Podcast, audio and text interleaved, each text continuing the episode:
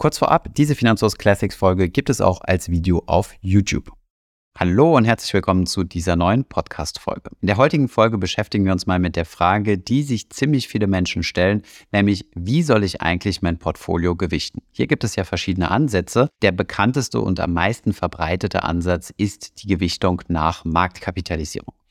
Wie viele von euch aber sicherlich wissen, investiere ich selbst nach dem sogenannten 70-30-Prinzip, was nicht ganz einer Marktkapitalisierung gleichkommt, sondern eher einer Gewichtung nach dem sogenannten Bruttoinlandsprodukt.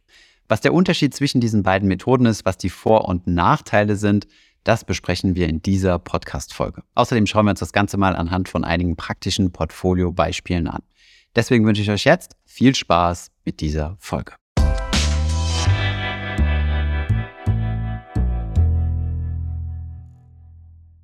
Viele Menschen, die sich ein ETF-Portfolio aufbauen wollen, stellen sich immer wieder die Frage, wie soll ich dieses Portfolio denn zusammensetzen? Soll ich einen ETF wählen, vielleicht zwei ETFs wählen, drei ETFs oder noch mehr? Und wie soll ich die miteinander vermischen? Hier kann man verschiedene Gewichtungsmethoden anwenden. Das heißt, man kann sich verschiedene Kriterien festlegen, wie man denn die einzelnen Regionen dieser Erdkugel miteinander kombiniert, um sich sein eigenes Weltportfolio zusammenzustellen. Schauen wir uns mal einige relativ verbreitete Gewichtungsmethoden an, die es so gibt. Die wohl verbreitetste Methode, die wohl in den allermeisten Fällen angewendet wird, ist die Gewichtung nach Marktkapitalisierung. Die Marktkapitalisierung ist quasi der Börsenwert eines Unternehmens. Man berechnet sie relativ einfach, indem man die frei im Umlauf befindlichen Aktien nimmt und die mit dem aktuellen Aktienkurs multipliziert. Wenn ich die Marktkapitalisierung eines Landes berechnen möchte, dann nehme ich einfach alle an der Börse notierten Unternehmen, die in diesem Land ansässig sind und summiere deren Marktkapitalisierung auf. So setzt sich die Marktkapitalisierung in Deutschland zum Beispiel aus der Summe von allen im DAX gelisteten Unternehmen zusammen,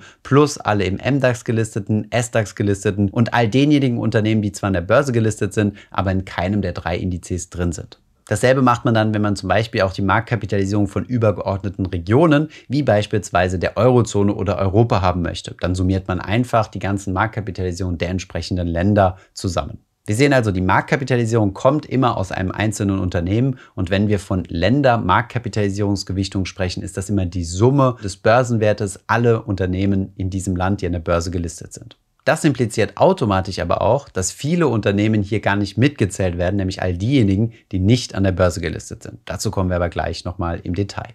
Die Marktkapitalisierungsgewichtung funktioniert also folgendermaßen. Jedes Unternehmen kriegt sein entsprechendes Börsengewicht zugerechnet. Das würde zum Beispiel bedeuten, wenn es in der ganzen Welt nur zwei Aktien gäbe, Aktie A und Aktie B, und die Aktie A doppelt so groß wäre wie die Aktie B, dann würde in einem marktkapitalisierungsgewichteten Portfolio Aktie A 66% ausmachen und Aktie B 33%. Ändert sich die Gewichtung, sodass Aktie A weniger wert wird und Aktie B mehr wert wird, sodass sie ungefähr auf das gleiche Niveau kommen, dann würde ein neues marktgewichtetes Portfolio 50% in die eine und 50% in die andere Aktie investieren. Die nächste Gewichtungsmethode, die es gibt, ist die sogenannte Gleichgewichtung. Hierbei macht man sich keine Gedanken darüber, wie groß ein Unternehmen an der Börse ist, sondern man nimmt einfach alle Unternehmen, die an der Börse gelistet sind oder alle Unternehmen von diesem spezifischen Markt, den man sich anschaut, nimmt diese ins Portfolio mit auf und alle Aktien werden genau gleichgewichtet. Deren Gewicht ist also 1 geteilt durch n und n ist die Anzahl der enthaltenen Aktien. Ist n zum Beispiel 10, also gäbe es 10 Aktien,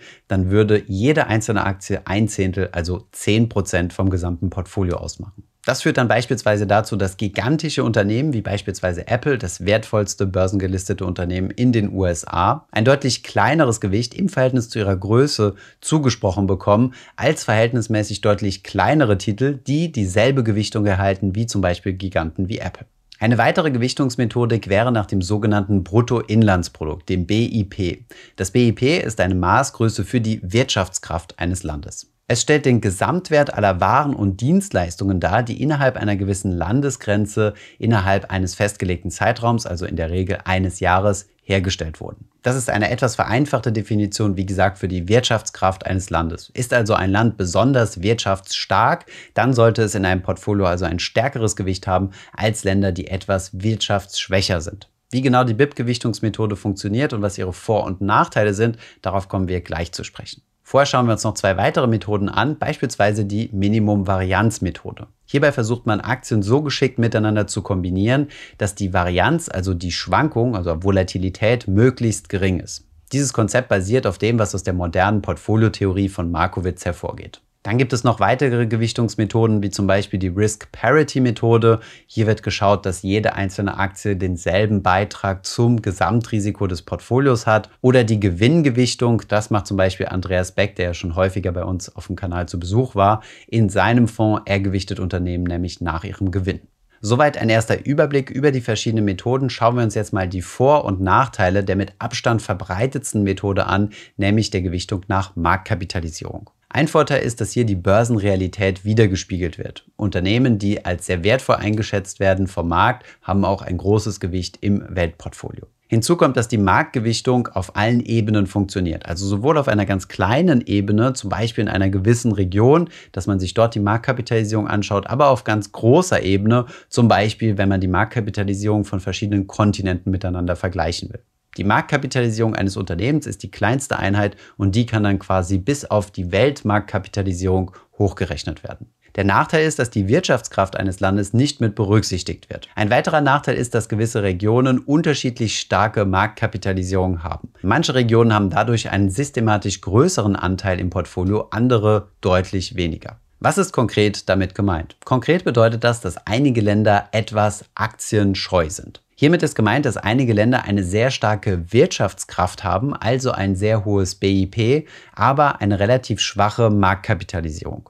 Dieser Effekt kann vor allem dadurch entstehen, dass die Wirtschaft zwar stark ist, aber relativ wenige Unternehmen an der Börse gelistet sind. Für ein klassisches Beispiel hierfür brauchen wir gar nicht weit reisen, sondern wir brauchen einfach nur hier in Deutschland schauen. Deutschland ist ja bekannt für seinen Mittelstand, also mittelständische Unternehmen, und viele von diesen sind nicht an der Börse gelistet. Aus diesem Grund tragen diese Unternehmen zwar zum Bruttoinlandsprodukt, also zur Wirtschaftskraft bei, aber nicht zur Marktkapitalisierung, denn sie sind ja nicht an der Börse gelistet und somit ist ihr Börsenwert nicht bekannt, entsprechend also null. Das Verhältnis zwischen Marktkapitalisierung und BIP lässt sich berechnen. In Deutschland liegt dieses Verhältnis bei 59 Prozent. Das kann in anderen Ländern deutlich anders aussehen, beispielsweise die USA. Hier ist das Verhältnis 195 Prozent.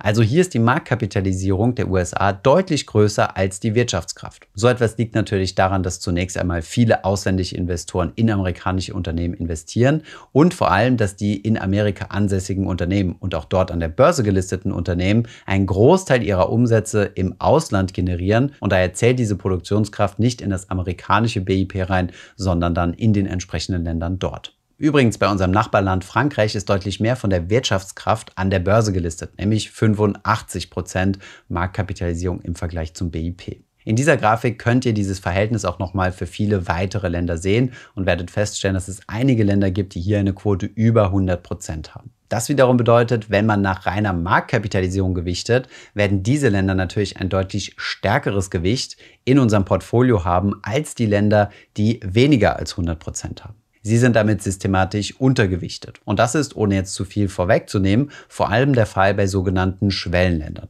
Denn diese Schwellenländer haben weniger ausgeprägte Aktienmärkte und von daher ist es dort weniger üblich, dass Unternehmen dort an der Börse gelistet sind. Ist deswegen jetzt die Lösung, einfach nach Wirtschaftskraft zu gewichten und auf Marktkapitalisierungsgewichtung zu verzichten? Schauen wir uns hier einmal an, was dafür und was dagegen spricht. Vorteil ist natürlich, dass zunächst einmal die echte Wirtschaftskraft abgebildet wird. Man ist dadurch etwas immuner gegenüber sogenannten Blasenbildungen. Wer derzeit mehr nach BIP statt nach Marktkapitalisierung gewichtet, hat auch deutlich weniger USA, was von einigen als Klumpenrisiko wahrgenommen wird. Demgegenüber muss man aber auch stellen, wer nach BIP gewichtet, der hat auch einen deutlich höheren China-Anteil in seinem Portfolio, was auch vielen Leuten nicht unbedingt recht ist. Die Nachteile sind, dass die BIP-Gewichtung mit dem Börsengeschehen zunächst einmal relativ wenig zu tun hat. Man läuft hier das Risiko, dass man hier Äpfel mit Birnen vergleicht. Denn was uns interessiert, ist ja das Börsengeschehen, denn wir investieren ja in börsennotierte Aktien und hoffen, dass diese langfristig steigen. Ein weiterer Nachteil ist, dass die BIP-Gewichtung sich nur auf Länder- oder Regionenebene anwenden lässt. Aber wenn wir eine BIP-Gewichtung auf dem Niveau der Aktien machen wollen, geht das leider nicht. Es lässt sich zum Beispiel nicht bzw. nur extrem schwer berechnen, welche Aktie wie viel zum Bruttoinlandsprodukt eines gewissen Landes beiträgt. Bei der Marktkapitalisierung ist das zum Beispiel ganz einfach. Wir wissen, wie viel Prozent der deutschlandweiten Marktkapitalisierung beispielsweise durch die Allianz-Aktie zustande kommt. Wir wissen aber nicht, welchen Einfluss die Allianz AG auf das deutsche Bruttoinlandsprodukt hat. Das könnte man zwar sehr umständlich herausfinden, das ist für eine Gewichtungsmethode aber in der Praxis nicht anwendbar. Vergleichen wir jetzt mal verschiedene Regionen bzw. Länder in der Gewichtung nach Marktkapitalisierung mit der Gewichtung nach Bruttoinlandsprodukt. Wenn man sich die weltweite Wirtschaftskraft anschaut und zwischen Schwellenländern und Industrieländern aufteilt, dann müssten die Industrieländer 55 Prozent Gewicht haben und die Schwellenländer 35%. Prozent. Wir kommen hier nicht ganz auf 100%, Prozent, weil es ja noch einige Länder gibt, die sich weder in die eine noch die andere Kategorie kategorisieren lassen. Schauen wir uns aber die Realität nach Marktkapitalisierung an, sind es derzeit eher 89 Prozent und 11% Gewichtung. Das heißt, wir sehen hier eine ganz starke Verzerrung zwischen Wirtschaftskraft und Börsenwert. Ähnlich sieht es bei den beiden konkurrierenden Nationen USA und China aus. So wären die Werte nach Wirtschaftskraft und so sind sie tatsächlich nach Marktkapitalisierung. Wer also nach Wirtschaftskraft, also BIP, gewichten würde, der hätte deutlich weniger USA und deutlich mehr China im Portfolio. Was das Gewicht von Deutschland angeht, ist es in absoluten Prozenten kein großer Unterschied. Allerdings hat es in der BIP-Gewichtung dann wiederum doppelt so viel Gewicht wie in einer Marktkapitalisierungsgewichtung. Wie man sich ein BIP-gewichtetes Portfolio baut, das schauen wir uns gleich mal im Detail an. Vorher aber nochmal ein kurzer Einschub und wir gucken uns mal an, welche ETFs es überhaupt hier in Deutschland gibt, mit denen man eine solche Gewichtung realisieren könnte. Und tatsächlich gibt es in Deutschland zum aktuellen Stand leider keine ETFs im Aktienbereich, die nach Bruttoinlandsprodukt gewichten. Alles, was man finden kann, sind sogenannte Equal Weight ETFs, also ETFs, die quasi die enthaltenen Aktien gleichgewichten. Wie gesagt, gibt es in Deutschland leider derzeit keine ETFs, die auf BIP-Basis gewichten. Allerdings gibt es da einige Indizes und deswegen schauen wir uns die zumindest mal an. Es gibt sowohl den FTSE All World mit einer GDP Weight Variante, also BIP gewichtet, als auch den bekannten MSCI ACWI GDP Weight. Zunächst einmal wird die Ländergewichtung auf Basis des Bruttoinlandsproduktes festgestellt. Innerhalb der einzelnen Länder findet dann wiederum aber eine Gewichtung nach Marktkapitalisierung statt und nicht nach Bruttoinlandsprodukt, denn das ist bei einzelnen Unternehmen ja nicht möglich. Diese Indizes sind also immer eine Mischform aus beiden. Bei diesen Indizes wird dann einmal im Jahr immer wieder gewichtet. Schauen wir uns mal anhand des Beispiels des MSCI ACWI an, welchen Einfluss diese BIP-Gewichtung der einzelnen Länder auf die Top 10 Positionen hat. Hierzu vergleichen wir den klassischen MSCI ACWI mit dem MSCI ACWI GDP Weight, also mit dem BIP-gewichteten. Die Werte, die in beiden Indizes enthalten sind, sind genau identisch, nur halt anders gewichtet. Wir sehen hier einen Unterschied, dass nämlich in der Marktkapitalisierungsgewichtung die Top 10 ein Gewicht von fast 15% haben, während es bei der anderen Variante weniger sind, nämlich fast 11. Drei Aktien spiegeln sich in beiden Top 10 wieder, allerdings rutscht bei der BIP-Gewichtung Apple nur auf Platz 2 und vorne reiht sich Tencent ein, weil China ein deutlich größeres Gewicht in diesem Portfolio eingeräumt kriegt durch die BIP-Gewichtung. Insgesamt sind deutlich mehr chinesische Unternehmen in den Top 10. Wie gesagt, auf diesen Index gibt es leider derzeit noch keine ETFs. Deswegen stellen wir uns jetzt einmal die Frage, wie kann ich denn trotzdem selbst BIP gewichten? Und hier haben wir uns mal für euch drei Portfoliomöglichkeiten überlegt. Starten wir zunächst einmal mit einer Mischung aus Industrieländern und Schwellenländern. Also aus einer Mischung beispielsweise von MSCI World und MSCI Emerging Markets. Ihr wisst ja, dass ich persönlich das in meinem Portfolio derzeit so handhabe, dass ich 70 Prozent in das eine und 30 Prozent in das andere investiere.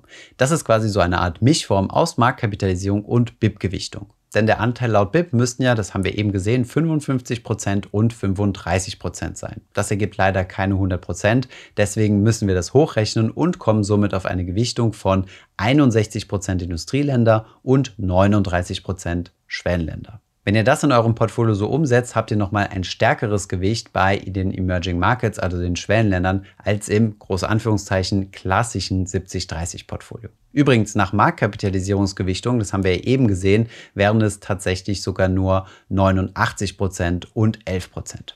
Eine weitere Möglichkeit ist es, wenn ihr zusätzlich noch Small Caps mit aufnehmen möchtet. Dann müsst ihr den Teil der Industrieländer nehmen und ihn aufteilen in einen ganz normalen MSCI World beispielsweise und einen MSCI World Small Cap. Diese etwas komplizierte Aufteilung könntet ihr einfach etwas runden auf 50%, 10% und 40%. Eine dritte Möglichkeit wäre es, wenn ihr euch euer Weltportfolio selbst in die einzelnen Regionen aufteilen wollt und das nach BIP-Gewichtung, dann würdet ihr das in der Regel mit vier ETFs abbilden. Einmal Nordamerika, Europa, Pazifikraum und dann nochmal ein Sammelbecken, nämlich die Schwellenländer. Diese könntet ihr dann so gewichten und würdet dann relativ nah an eine Aufteilung nach Wirtschaftskraft, also BIP, herankommen. Widmen wir uns jetzt der Frage aller Fragen und zwar, mache ich denn mit solch einem BIP-gewichteten Portfolio mehr Rendite als mit dem klassischen marktgewichteten Portfolio? Und hier ist die Antwort, das kommt immer auf den Betrachtungszeitraum an. Ihr werdet Betrachtungszeiträume finden, wo es besser gelaufen ist und welche, wo es weniger gut gelaufen ist. Hier ein Beispiel. Eine ganze Weile hat das BIP-gewichtete Portfolio deutlich besser performt. Das liegt daran, dass vor allem die Schwellenländer, die ja dort ein deutlich höheres Gewicht haben, auch besser gelaufen sind. Nach hinten raus ist dieser Vorteil aber wieder verloren gegangen, so dass die Variante nach BIP-Gewichtung jetzt leicht unter der klassischen Variante liegt. Hätten wir uns für das Ganze aber mal einen 10-Jahres-Chart angeschaut, also ab dem Jahr 2012, hätte das Ganze anders ausgesehen. Da liegt die BIP-Gewichtung nämlich ganz klar hinten. Auch hier wieder die Erklärung deswegen, weil die Schwellenländeraktien weniger gut gelaufen sind als Industrieländeraktien und hier allen voran natürlich die USA. Kommen wir also mal zum Fazit. Soll ich jetzt mein gesamtes Portfolio auf BIP-Gewichtung umstellen, ja oder nein?